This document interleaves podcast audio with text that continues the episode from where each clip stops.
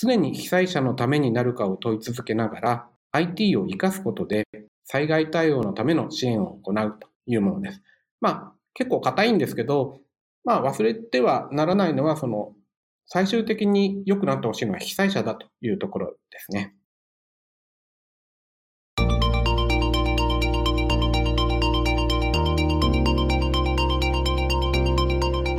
NPO 法人まちづくりエージェントサイドビーチシティのポッドキャスト番組 SB キャストです。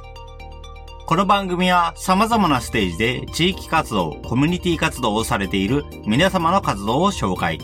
活動のきっかけや思いを伺うポッドキャスト番組です。進行を務めますのは、私、サイドビーチシティにて DX 推進サポートなどの活動を行う高め知恵です。どうぞよろしくお願いいたします。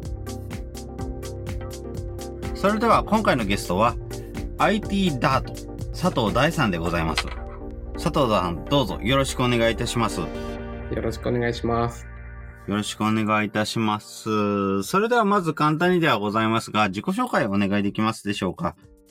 はい。えー、IT ダートの佐藤大と言います。えー、IT ダートは、災害が起きた時に IT 関係の様々な支援を行うボランティア団体なんですが、えー、この団体の代表理事3人いるうちの1人になっています。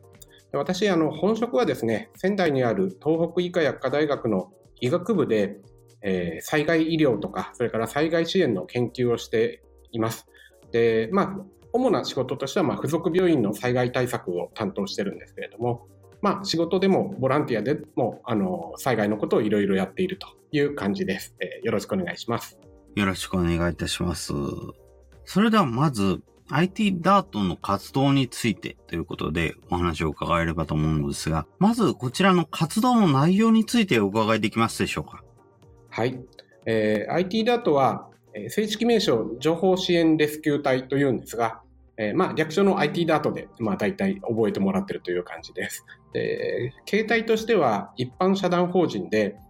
2015年に立ち上げた団体です。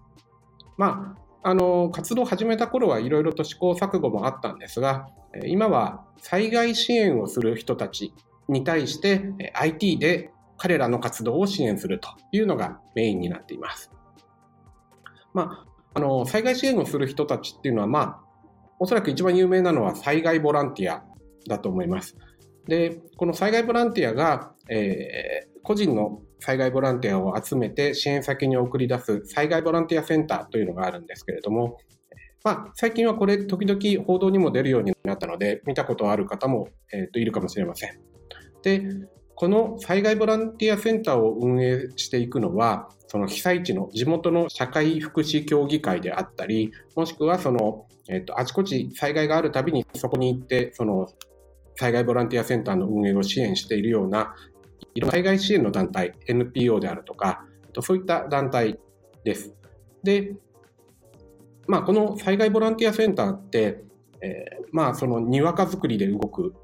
センターなんですけれども、結構その被災者からどこにどんなニーズがあるとか、それからあとはどんな人が災害ボランティアで来てくれるとか、結構いろんな情報を扱うことになります。で、えっと、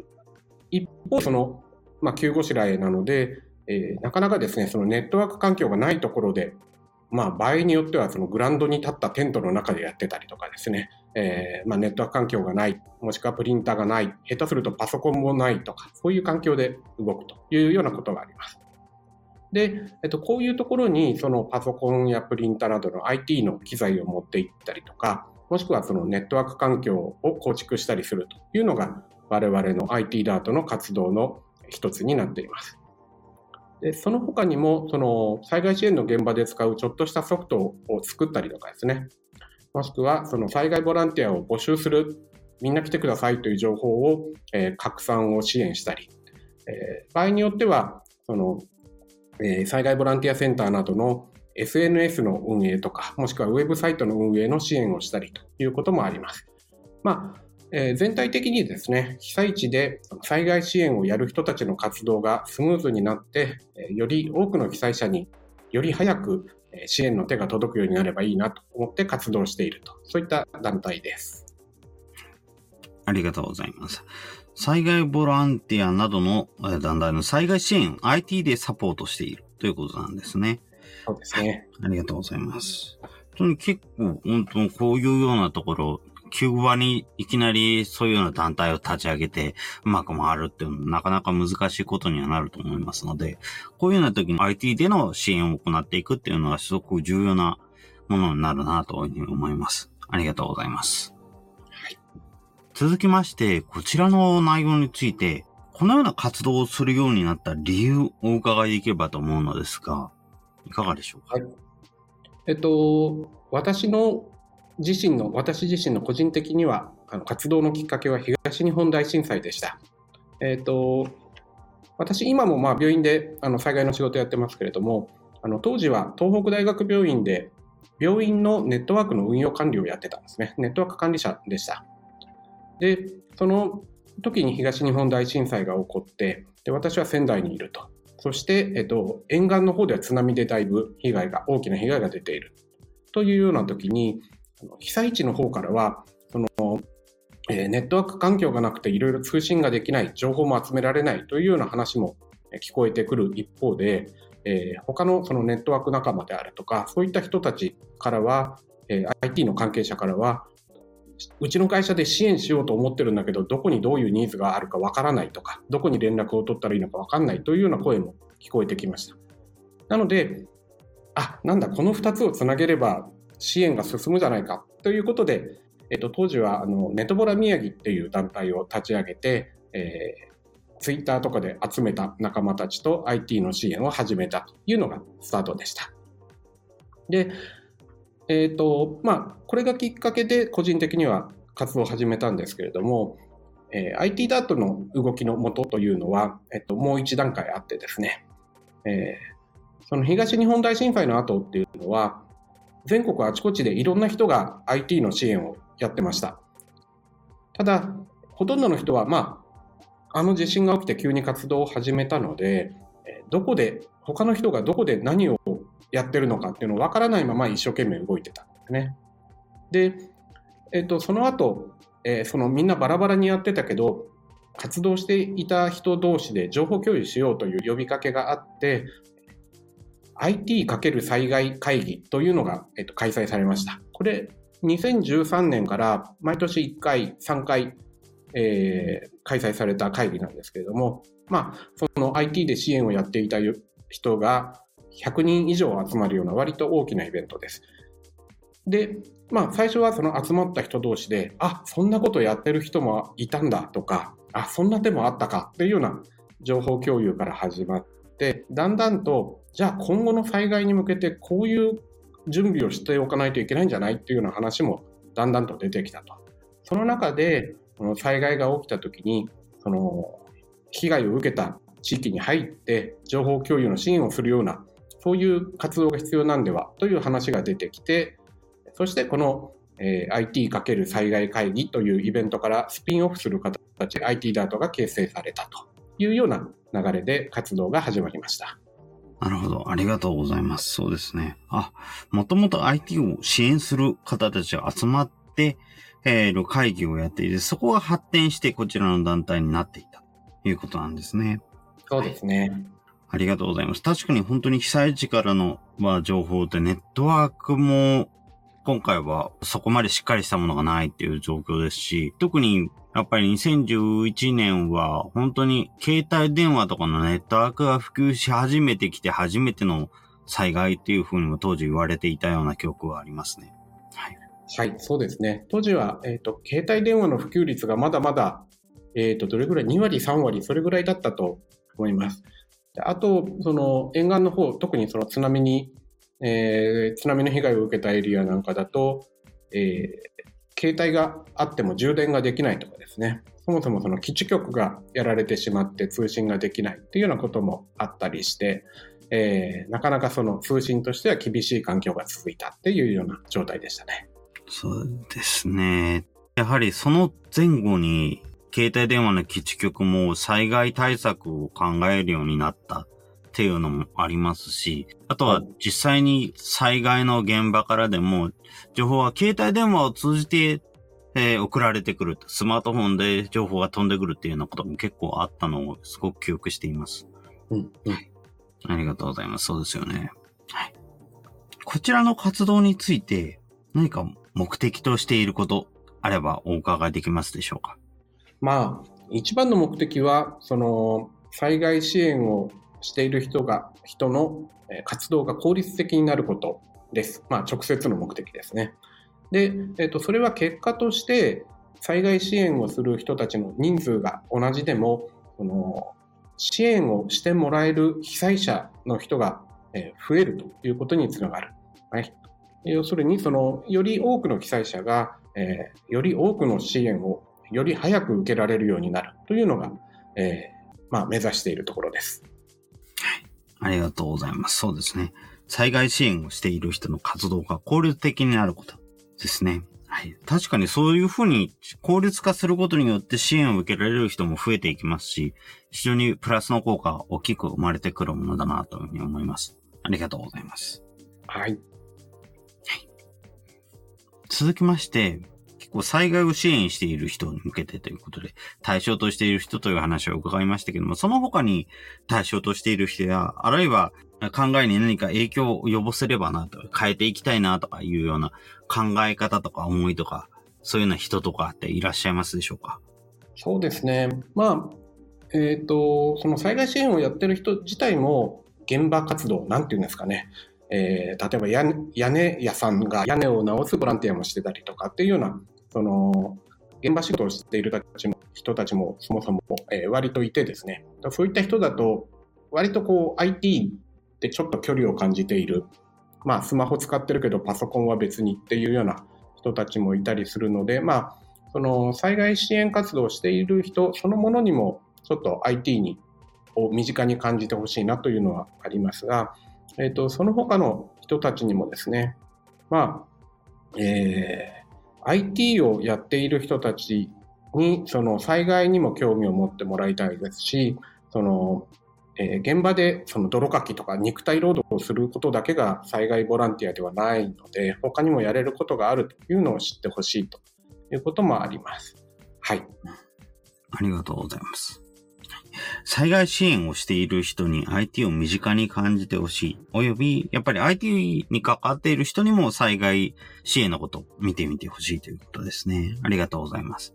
そうですよね。本当に、あの、やっぱり自分たちも、まあ、IT のフリ活用支援というような形でも活動も行っていますけれども、やはり IT に関わっている人と関わってない人って差がすごく激しいなというふうに思うところはありますので、やっぱりそこは少しでも近くなっていくと、お互いにできること増えてくんじゃないかなというふうに思ったりはしますね。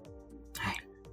おっしゃる通りだと思います。あの、まあ、こちらはこう、まあ、もともと仕事として IT をやっていたので、まあ、そこはすごく慣れている。で、一方でその、災害についてはすごくこう、素人な状態で活動を始めたので、えっと最初のうちはですね、その、えー災害支援の現場にこういうふうにシステム化したらうまくいくんじゃない？って、こう、割と軽く考えてたんですけど、いざ行ってみると、その現場で活動している人たちはすごい災害の大ベテランで、えっ、と、新参者の我々としては、まずその災害支援のどういう状態で、どういうことをやっていくの、何を心配しながら動くのっていうことを、まあ、教わりながら、その中でこうちょっと、もしかしてこう、我々のこういうツール使えんじゃないですかっていうのをこう少しずつ、えーそういうことをしながら少しずつ近づいていったというのが、まあ、今までの感じですかね。うん。ありがとうございます。そうですよね。やっぱり災害についてっていうのも、長いこと関わっている人には全然自分たちには知り得ないようなノウハウが詰まっているっていうことはすごくあると思いますし、やっぱりなかなかじゃあそれを支援していくシステム化したらどうなるのっていうのを考えていくのって難しいかなと思います。はい。そうですね。だからこそやっぱりお互いがもっともっとうん近くに行くっていう必要があるんですよね。はい。はい。そう思います。ありがとうございます。続きまして、こちら活動に関して課題に感じていることなど何かございますでしょうか？はい。えっと、まず、その我々の組織の中、まあ、もしかしたらこのジャンルのかもしれませんけど、えー課題だなと思うのは、次の人材の育成ですね。で、その IT ダートはそもそも東日本大震災の後、あれこれ動いていた人たちがメインになってこうより集まってできた団体なので、なんていうんですかね、その人からリクルートされたりとか、人から育成されたりっていう経験がなくて、自分で勝手にあれこれ動いてたっていうのでスタートしてます。なので、その、まあ、なんというか、えー、これから始める人に対してどういうふうにこう、リクルートしたり育成したりしたらいいのかっていうのが勝手がよくわからないみたいなところもあって、えー、なかなかですね、その、新たなメンバーに広げるというところが、えー、割と大きな課題になっているかなと思っています。で、その、まあ、災害についても、もしくは災害支援についても、すごく、えー、その現場でずっとやってきた人たちのことを、まあ、理解するにしても、割と幅広い情報が必要、知識が必要になりますし、えー、あと一方、その、そういうところに入っていって、あ、じゃあネットワーク環境がないんだったらちょっと作りますかっていうにしても、その、えー、ハードウェアの知識とか、ネットワーク構築の知識とか、もしくはその、普段使い慣れてないパソコンの設定、もしくはいつもは使わないソフトの設定とか、結構幅広い知識が必要になっちゃうんですね。で、もちろんそれを全部一人でカバーする必要はないんですけど、じゃあどこから覚えていったらいいのとか、そういう道筋を考えるっていうのはなかなか大きな課題かなというふうに思っています。なるほど。ありがとうございます。確かにそうですね。次の人材育成っていうのはすごく課題ですよね。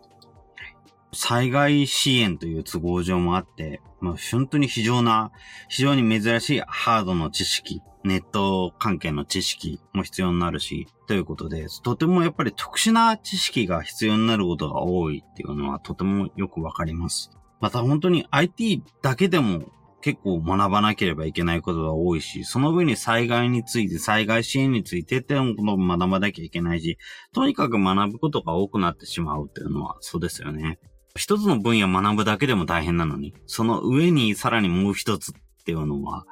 やはりなかなかやろうと思ってできるものではないなというふうに思うことがありますね。はい。ありがとうございます。まあ、この一方で、えー、まあ、いろいろな知識が必要だと言いつつ、それが全部揃ってないと動けないかというと、そんなこともなくて、割とその、さっき言ったように、環境がないところで何かしら通信したいんですけどっていうところから始まるので、意外とその、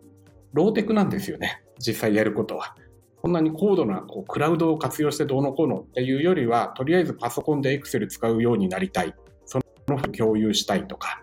割と素朴なところから始まるので、えー、なんて言うんでしょう。そんなにこう、スタートするのに壁が高いわけではないと思うんですけれども、でもやっぱりこう、気持ち的には、いろいろアドリブでやんなきゃいけないってそんなにできるのかなとか、ちょっと心理的な壁があるのかなというふうに思ってます。うん。そうですね。やっぱり心理的な問題もありますし、やっぱりローテクだからこそ、根元の知識が必要になってしまう。いつもやってるところから一歩戻って別の方向に向けてなんか知識を発展させていかなければいけないっていうところがあるので。ああ、そうですね。あまさにそういう、ね、だから、昔、昔の姿を知っている人だったら、すんなりいけてるけれども、あ今の姿しか知らない人は、戻るってこと自体がすごく大変なので、っていうのはありますね。確かにそうですね。えー、っと、うん、確かに世代的にも、あの、私なんかだと、その、そもそもネットワーク管理者をやっていたので、裏の通信の裏の仕組みを知っているから、まあ、作れって言われたら、まあ、なんか構築できますけど、なんて言うんでしょうかね。例えばスマホだけ使ってるエンドユーザーとかだと、割とその基地局って意識してるかどうかも、えー、みんなではないでしょうし、その基地局の奥でさらにどういう通信がしてるのかとかっていうイメージは確かにないかもしれないですね。はい。うん、そうですよね。だから、そのあたりについては、本当に今の世代ではあまり聞く機会がない技術とか触れてることも多いと思いますし、そこは難しいんだろうなっていうね、思います。はい。なるほど。そこは確かにギャップがありそうですね。ちなみに、こちらについて IT ダートとしてどう取り組んでいきたいなど何かございますか？そうですね。まあ、あのー、まずは、慣れる。あの、あんまりこう、遠い世界の話じゃないんだと思ってもらうっていうところかなと思っています。まあ、例えばですね、その、もし活動に興味持っていただいている人であれば、最初はこう、我々の、まあ、元からのメンバーがどこかで活動するときに、一緒についてって現場の様子を見てもらうとかですね。そうすると、あ、こんな感じなのかとか、えー、いろいろやる中で、あ、そこだったらちょっと手伝えるというのが見つかったりとか、例えばその、あ、プリンターの設置だけならできますよとかですね。えーと、そういうのを通して、何はともあれ、その、えーと、災害支援の現場を知る。あとはちょっと手を動かして、その、参加できることあるじゃんという実感を持ってもらう。そんなことから、えー、始まるといいのかなと思っています。いいですね。ありがとうございます。遠い世界の話じゃないんだと思ってもらうことっていうのはとても大事ですよね。やっぱり、なかなかあの、災害という、まあ、非日常的なものであるっていうふうに思うんですけれども、そこで使われてることって案外日常の使われてることだったりすると思いますので。そうですね。やっぱりその感覚って日常でそういう感覚を知るっていうのは難しいかもしれませんけれども、でも、知ろうと思えば知れるし、見ようと思えば見られるし、まあ、ぜひ身近に感じてほしいなっていうようなところはありますね。はい。はい、特に最近では、あの、随分災害、特に水害とか大雨とかですね、ああいうのも増えてきていて、えー、割と近所、まあ近所っていう言い方もあれですけど、そんなにこう、1時間2時間移動すれば到着するようなところでも災害が起きることっていうのが、随分そういう機会が増えてきてると思うんですね。その時にその自分の生活圏の外だからテレビや新聞の向こうの世界っていう遠くに感じるんではなくてちょっと行って様子を見ていこうからでもいいと思うので普段の生活が雨なり地震なりでどんな風になってしまうのか、まあ、それはその自分の街でもあり得ることだっていうような意識で感じてもらえるといいのかなと思ってます。ありがとうございます。そうですね。やはり、本当にいろんなところで、まあ、災害の情報を聞く機会は多くなりましたし、それぞれの地域の、まあ、日常を知るということもすごく大切になってくるのかなと思います。そうやっていろんなところの情報を知っていくことによって、それぞれの場所を身近に感じる。それによって、じゃあ災害の支援もできればやろうとか、そういうようなところに繋がっていくのかなっていうふうに思いますね。はい。ありがとうございます。はい。それでは続きまして、これを聞いている人に IT とどう関わってほしいなど何かございますか？そうですね。えっ、ー、と、まずその IT、そんなにこう慣れていないというような人には、IT はただの文房具だっていうふうに思ってほしいですかね。あの、別にこう、怖いものではないし、とまあ逆に IT 化さえすれば何でもできるっていう魔法の道具でもない。まあ、あの、テレビとかの家電と違ってまだちょっと使い方ややこしいですけど、ちょっと使い方が難しい文房具だなというふうに思ってほしいかなと思ってます。もう一つは、その私もともとネットワーク屋なので、そのネットワークについては、その距離をキャンセルする道具だと思ってるんですね。遠くにいてもいろいろ情報を見聞きしたりできる、逆に発信もできると。で、災害ボランティアをやるときに、まあ、遠くの被災地まで行って活動するのって、まあ、その移動に時間もお金もかかるし、それだけでも大変になっちゃうんですけれども、ネットワークを活用したら、行かずにできる災害支援っていうのが実現できるんじゃないかなということを考えていて、まあ、それがこうすごく魅力的なところじゃないかなと思っています。ありがとうございます。そうですね。IT は文房具、そしてネットは距離をキャンセルするための道具であるっていうこと。そうですね。とても大事な考え方だと思います。やっぱり IT ってそれさえあれば何でもできると思われがちなところはあったりするんですけれども。そうですね。はい。実際触ってみると全然そんなことはなくて、やっぱり文房具であるっていうのがとても適切な表現なのかなっていうふうに思います。なかなか知らないことってすごくできるか、全くできないか、どっちかでしか判断できなくなりがちなんですけど、そうですね。実際触ってみると分かるっていうことはとても多いんじゃないかなと。ありがとうございます。また、やっぱりネットは距離をキャンセルするっていうのはとても、特にここ最近聞く機会が多くなった言葉だとは思うのですが、やっぱりネットワーク上、ネットワーク越しで遠くの地域の様子を見たり、遠くの地域の人と触れ合ったり、っていうようなことってのもしやすくなったと思いますし、それを先に災害支援っていうのも見えてくるのではないかなというふうに思いますね。はい。そうですね。そのありがとうございます。ネットワークで距離をキャンセルするっていうのも、まあ、このコロナ騒ぎで、あの、家から出られないとかですね、あの、出社できないとかっていうので随分広まったなと思いますけれども、まあ、あの、コロナの蔓延っていうのも、あれ自体もまあ災害ですよね。まあそういうところでもまあ、災害支援というか、災害で自分を支援しているような形ですけど、リモートで仕事をしたりとか、えー、まあそういうところで、まあ現実になってきたのかなというふうに思ってました。うん、そうですね。ありがとうございます。はい、ちなみにその他、これを聞いている人に何かしてほしいことなど何かございますか？はい。まあ IT というよりは、その災害とか災害支援に興味を持ってもらいたいなという気持ちが強いですね。あの、なので、まずはその IT で支援するっていうところじゃなくていいので、その災害ボランティアをやってみる。あの、災害ボランティアセンターでどこ、どこかで募集してるので、ちょっと行って、まあ、現場で泥かきをするかもしれないし、えー、部屋の中の掃除をしてくるかもしれませんが、そういうことを通して、その、まあ、さっきも言いましたけれども、被災地っていうのは、その、自分の生活と関係ない被災地という別の国があるんじゃなくて、その自分の生活と地続きで、あうちの中水入ったら俺もこうなるんだろうなっていうことを思いながら身近に感じられるようになってほしいなというふうに思っています。ありがとうございます。災害支援に興味を持ってほしいということですね。はい。被災地は本当に自分の生活と地続きであるという感覚。特に離れたところだったり、とても規模の大きい災害だったりすると、パッとピンとこないことってあると思いますけれども、ね、やっぱり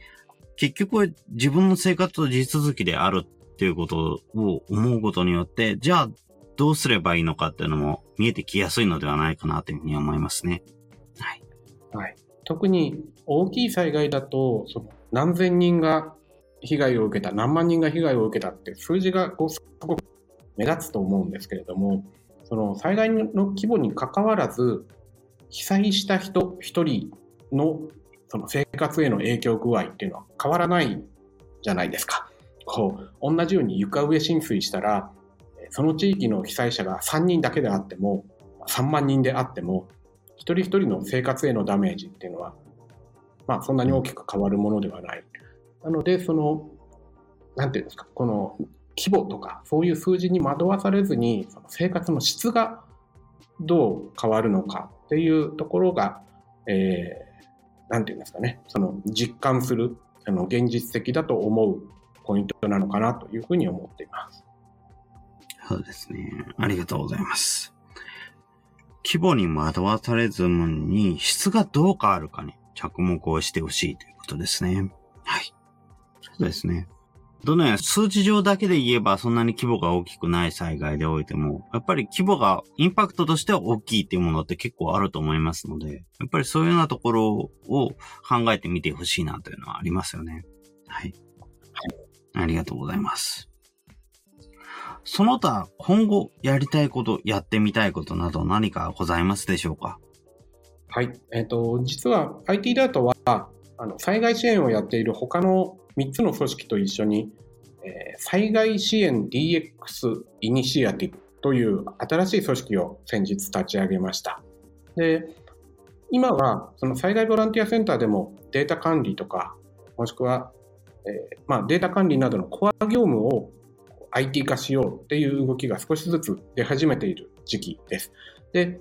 まあ、こういう、まあ、大げさに言えば DX なんでしょうけど、えー、こういうまあシステム化するとかですね、こういった動きがスムーズにこう広がっていくといいなというふうに思っていて、まあ、それにより現場の作業が効率化したり、まあ、より早く、より多く、より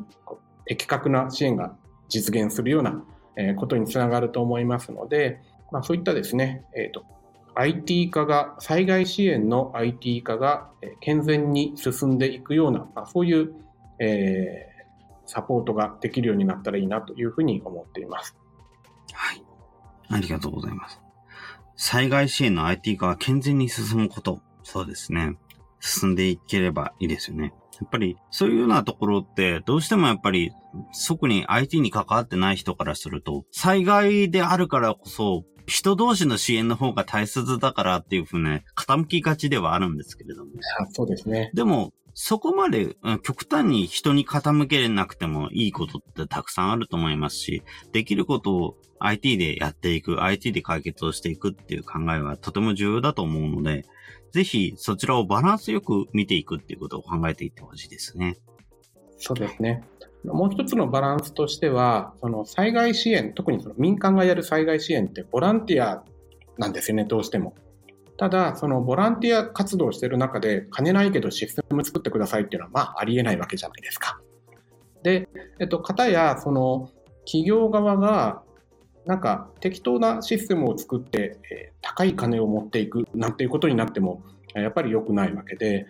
そこが、あの、品質のいいものが、まあ、適切な予算をちゃんと確保した上で、え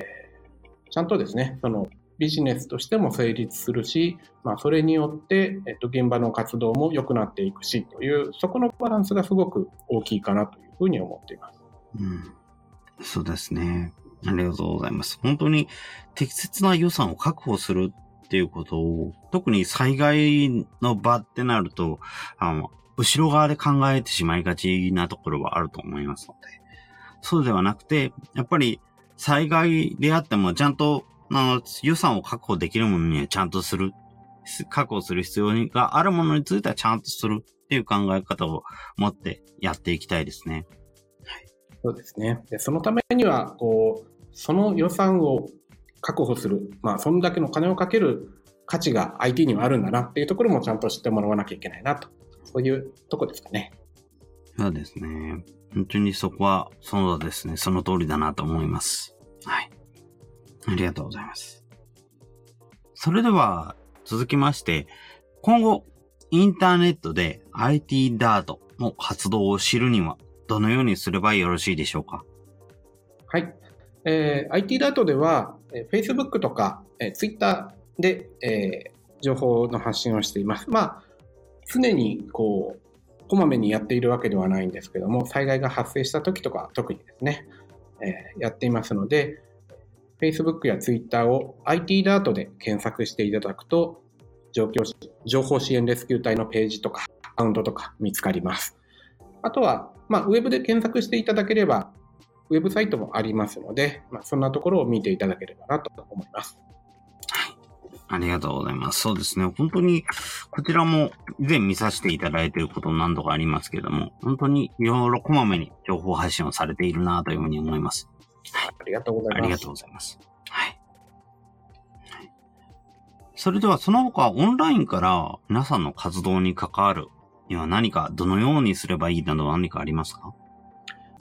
はい。えー、我々の IT ダートのメンバー、あのいろんなところにいますので、まあ東京の人多いですけど、えー、京都にいたり、私の仙台にいたり、えー、いつもあのリモートにいるままオンラインで情報交換したり、相談したりっていうようなことをやっています。その中で、まあ、えー、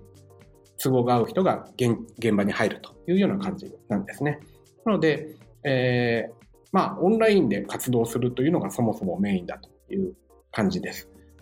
我々のウェブサイトには、隊員募集というメニューがあります。まあ、隊員ってあの特にあの会費とかもなくあの興味持った人に登録してもらえればなっていうぐらいの緩い感じで作ってる枠なんですけれども、その隊員に登録すると、IT ダートのメンバーの Slack に登録されますので、えー、そのスラックの中でいろいろ他の人の動きを見てもらったりとか、えー、まあ、一緒にディスカッションしたり相談したりっていうようなことができるようになります。はい。はい。ありがとうございます。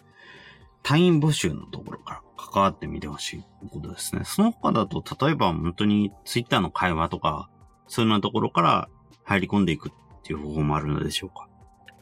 そうですね。あの、Facebook のコメントでも Twitter にあのリプレイするでも、あ、今は Twitter じゃないんですね。そうですね。まあ、えっと、そういったところでも気軽に声をかけてもらえれば嬉しいなと思います。ね、はい。ありがとうございます。それでは、最後になりますけれども、IT ダートの活動のキーワードお伺いできますでしょうか？はい。IT ダートには、クレドという、まあ、合言葉にしていることがあって、こういうものです。常に被災者のためになるかを問い続けながら、IT を活かすことで災害対応のための支援を行うというものです。まあ、結構硬いんですけど、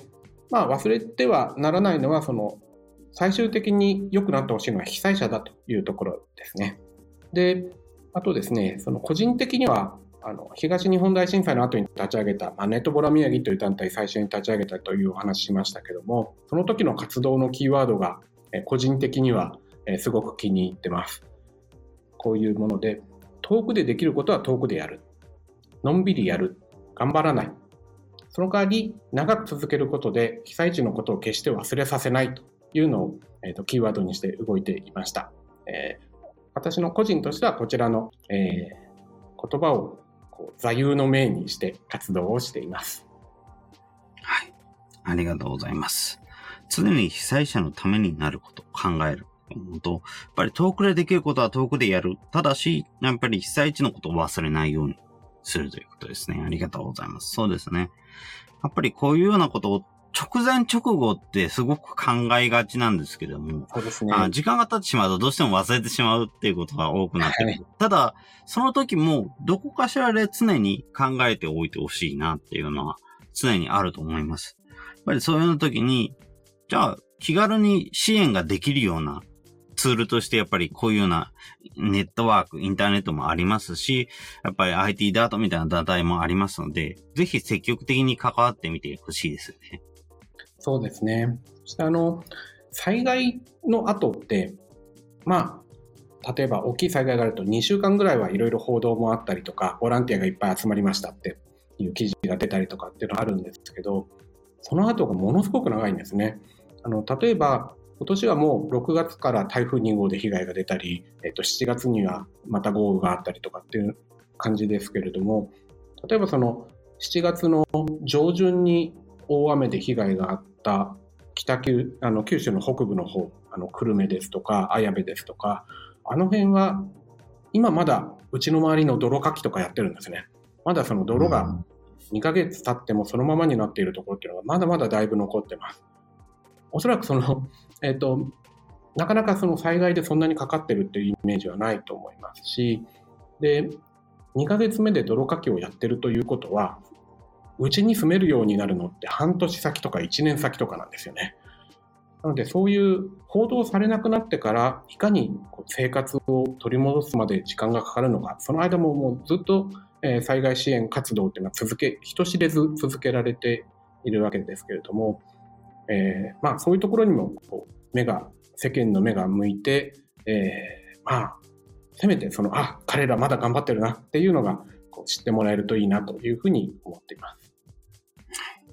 そうですね。ありがとうございます。本当に報道されなくなってからっていうのがすごく長いねっていうのは、そうですよね。その通りだなと思います。やっぱり、ただ毎日毎日常に考えるっていうのは確かにちょっと大変だなというのはありますけれども、ただそうではなくて、ただ毎日少しずつでも何か考えてみるとか、そういうようなところから始めていってほしいなっていうのはありますね。はい。はい。ので、まあ、毎日一生懸命情報収集すると疲れちゃうので、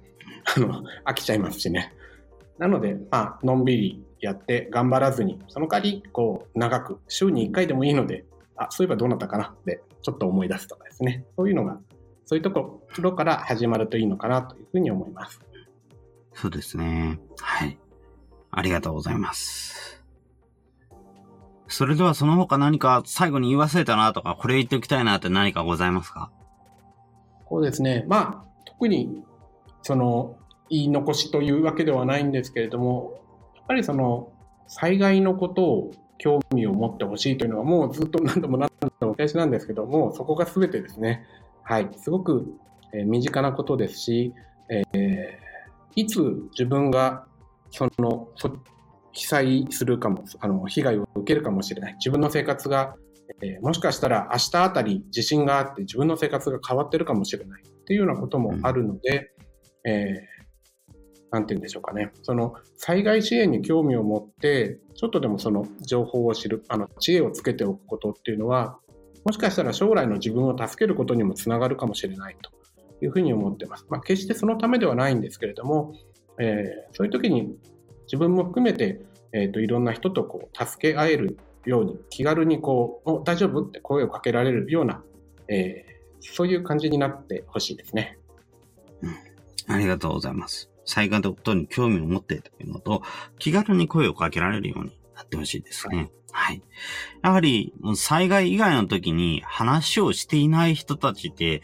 じゃあ災害になったからみんなで話し合いましょうって言って話せることはないと思いますし、常日頃から日常的な会話でも話をしている。やっぱり日常的に話しているからこそ、いざという時も話し合える関係性が作れると思いますので、それのところで気軽にいろんな人とコンタクトを取っていってほしいですね。はい。あの、災害支援の現場でもその辺は全く一緒で、あの、我々 IT の支援をしに、まあ、どっか被災したところに行きますけど、えー、まあ、その全国から集まってくるような災害支援の NPO の人たちが、やっぱりそこで災害ボランティアセンターの運営支援をしてたりするわけですね。で、そこで知らない人が急にパソコンいかがですかって言ったって なんだこいつってなるんですよね。それがその何年か活動しているうちにそういう災害支援のあの現場側の人たちと、えー、だんだんと顔見知りなになってあなんかまたパソコン持ってきてくれるってこう声をお互いこう声をかけられるようになってきたっていうのがやっぱりそのなんていうんですかねその日頃からのつながり何か起きてから知らない人が集まってもうまくいかないのであらかじめお互い知り合いになって仲良くなっているっていうのは、えー、災害支援の現場でもやっぱり重要なことだなと思います。そうですね。はい。そうですね。本当に、なんていうか、災害とは言っても日常と地続きであるっていうのはとても大事に思っておいてほしいですよね。だからこそ、日常での、まあ、周りの方と仲良くするとか、うまく関係性を作ることが重要になってくるというのはありますね。はい。そうですね。ありがとうございます。はい。それでは、今回のゲストは、情報支援レスキュー隊 IT ダート佐藤大さんでございます。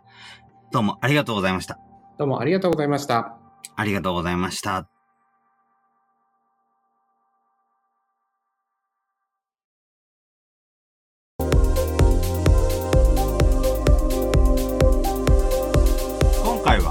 災害が起きた時にパソコンやプリンターの手配やネットワーク環境の整備など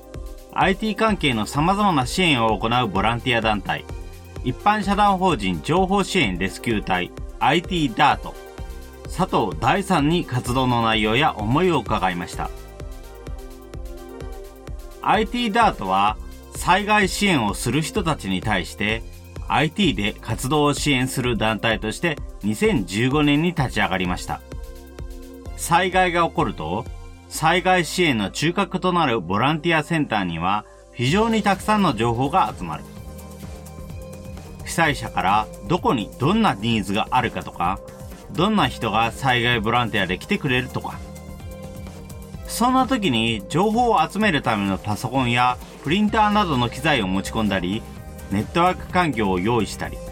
その他様々な災害ボランティアの支援を行うのが IT だと。IT はただの文房具。別に怖いものではないし、逆に IT 化さえすれば何でもできるという魔法の道具でもない。IT をうまく使うことで災害支援の現場の作業を効率化したり、より早く、より多く、的確な支援が実現できるようになる。それが IT ダートの目的の一つであると佐藤さんは言います。IT ダートの活動のキーワードは常に被災者のためになるかどうかを問い続けながら IT を活かすことで災害対応のための支援を行う。ネットワークは距離の長さをキャンセルできる力がある。ネットワークを活用したら行かずにできる災害支援というものが実現できるのではないか。遠くでできることは遠くでやる。のんびりやる。頑張らない。その代わりに長く続けることで被災地のことを決して忘れさせない。災害のことにも興味を持ってほしい。ちょっとでも情報を知る、知恵をつけるということは、もしかしたら将来の自分を助けることになるかもしれない。皆さんも IT ダートの活動を通して災害のこと知ってみませんか？このポッドキャストの感想は YouTube やスタンド FM のコメント欄などで受け付けています。それらが使えないという方は、まちづくりエージェントサイドビーチシティサイトのお問い合わせフォームなどからご連絡ください。また、SB キャストは継続のための寄付受付を行っています。毎月1000円の月額サポートの内容となります。特典などご興味ご関心おありの方は、ぜひ寄付サイトもご確認ください。今後もこの番組では様々なステージで地域活動、コミュニティ活動をされている皆様の活動を紹介していきたいと思います。それぞれの視聴環境にて、ポッドキャストの購読ないし、チャンネル登録などをして次をお待ちいただければと思います。それでは今回の SB キャストを終了します。お聴きいただきありがとうございました。